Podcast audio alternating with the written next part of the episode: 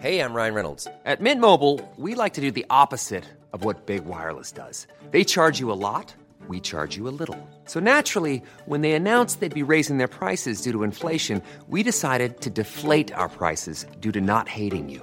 That's right. We're cutting the price of Mint Unlimited from $30 a month to just $15 a month. Give it a try at mintmobile.com slash switch. $45 upfront for three months plus taxes and fees. Promo rate for new customers for limited time. Unlimited more than 40 gigabytes per month. Slows. Full terms at mintmobile.com. Eu sou Mário Persona e essas são as respostas que eu dei aos que me perguntaram sobre a Bíblia. Você perguntou se o crente, de algum modo, passará pelo juízo final, e a sua dúvida surgiu depois de ler 1 João 4,17, que diz: Nisto é perfeito o amor para conosco, para que no dia do juízo tenhamos confiança, porque qual ele é, somos nós também neste mundo.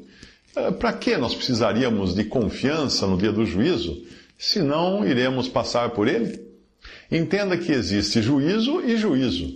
O crente não estará diante do, do grande trono branco de Apocalipse 20, versículos 11 ao 15, porque ali só comparecerão os perdidos, depois de receberem seus corpos de volta para serem sentenciados ao juízo eterno no lago de fogo.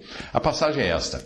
E vi um grande trono branco, e o que estava sentado sobre ele, de cuja presença fugiu a terra e o céu, e não se achou lugar para eles. E vi os mortos grandes e pequenos que estavam diante de Deus. E abriram-se os livros, e abriu-se outro livro, que é o da vida.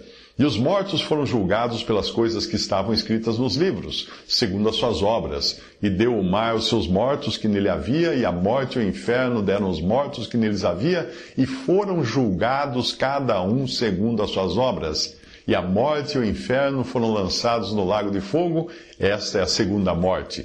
E aquele que não foi achado escrito no livro da vida foi lançado no lago de fogo.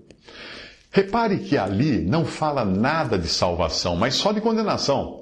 É uma sessão de lavratura de sentenças para os que já estão perdidos e apenas no sentido de ponderar a severidade de cada sentença de acordo com as obras de cada um, praticadas na incredulidade.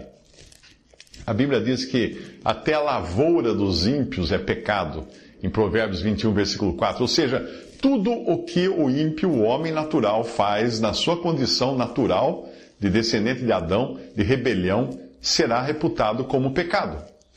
Mas o crente passará por um tipo de juízo ou julgamento no tribunal de Cristo, que é outra coisa, para que cada um receba segundo o que tiver feito por meio do corpo, ou bem ou mal, 2 Coríntios 5,10 será um julgamento das obras do crente e não da pessoa dele, e muito menos dos seus pecados, porque os seus pecados já foram julgados em Cristo na cruz, o qual pagou com a própria vida por todos os pecados nossos, dos que creem em Cristo, levando ele mesmo em seu corpo os nossos pecados sobre o madeiro, para que, mortos para os pecados, pudéssemos viver para a justiça e pelas suas feridas fostes sarados. 1 Pedro 2,24.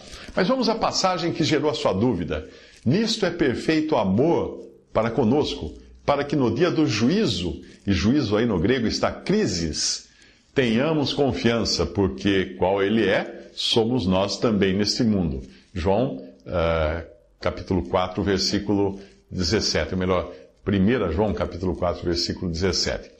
Repare que juízo nessa passagem é crises no grego, e tem a ver com julgamento de nossas obras, para galardão ou recompensa, não dos nossos pecados que já foram julgados na cruz. Agora compare com outra passagem em Romanos, que fala do juízo final. E ali a palavra usada no grego é crima, que no dicionário grego está como sentença condenatória, julgamento penal ou sentença.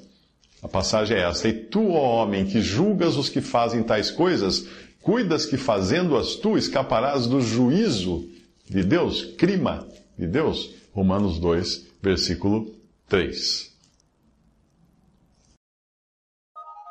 Visite respondi.com.br. Adquira os livros ou baixe e-books. Visite 3minutos.net. Baixe o aplicativo